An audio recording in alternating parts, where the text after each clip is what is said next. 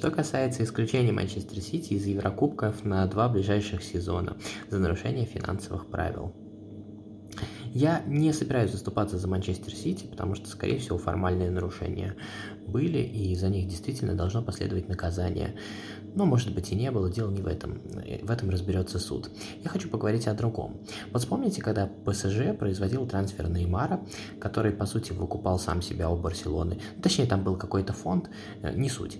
А потом был трансфер Мбаппе, которого сначала взяли в аренду, потом платили за него.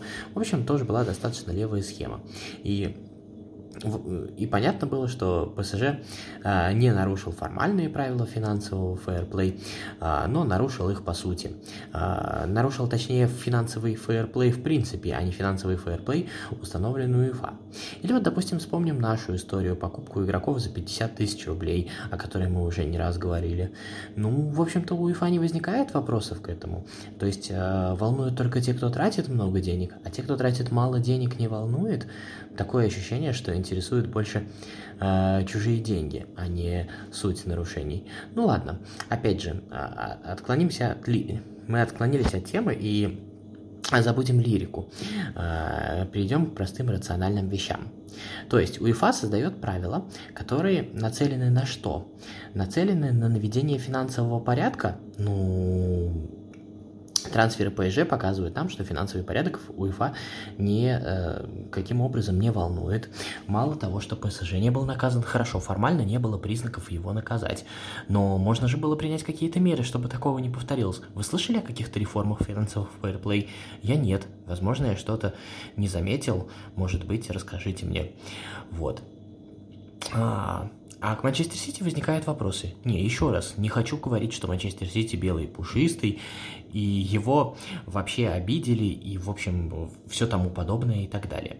Дело, дело же совершенно не в этом.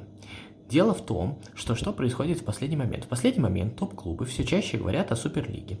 И понятно, что этот разговор о Суперлиге – это не столько, сколько план создать Суперлигу, сколько топ-клубы показывают УЕФА, что, в общем-то, у нас есть ресурсы, благодаря которым мы можем обойтись и без вас мы можем продавать свой продукт сами. Например, мы знаем историю о том, что Реал и Барселона отдельно продают свои трансляции в чемпионате Испании. И мне кажется, многие хотели бы так. Зачем существовать по одним правилам с условным бухарестским Динамо, кстати, которое тоже было исключено из Еврокубков. Э, ну, это просто совпадение, я его случайно вспомнил. Вот. А зачем существовать по одним правилам. У нас могут быть свои правила. Я не думаю, что УЕФА заботится о маленьких клубах из Румынии или Литвы.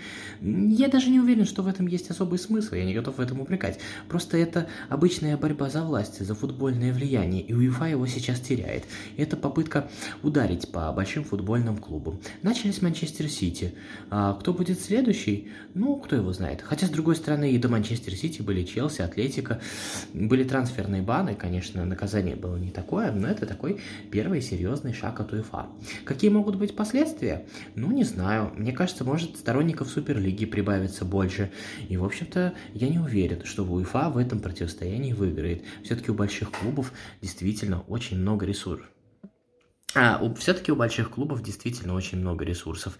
И в какую сторону пойдет эта борьба, я не знаю. Я не уверен, что а, другие большие клубы а, я не уверен, что другие большие клубы э, резко выступят против Манчестер Сити, коллективно осудят его. Да, от них этого никто не требует, но они понимают, что в этой войне за э, власть э, и желание влиять на футбол УЕФА не остановится, и Манчестер Сити будет недостаточно. Это же щелчок по носу всем.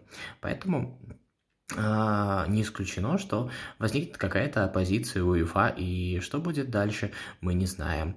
Но, возможно, мы стали еще на один шаг ближе к Суперлиге.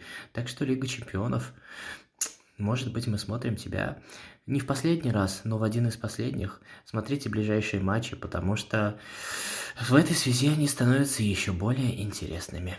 Всем спасибо, пока.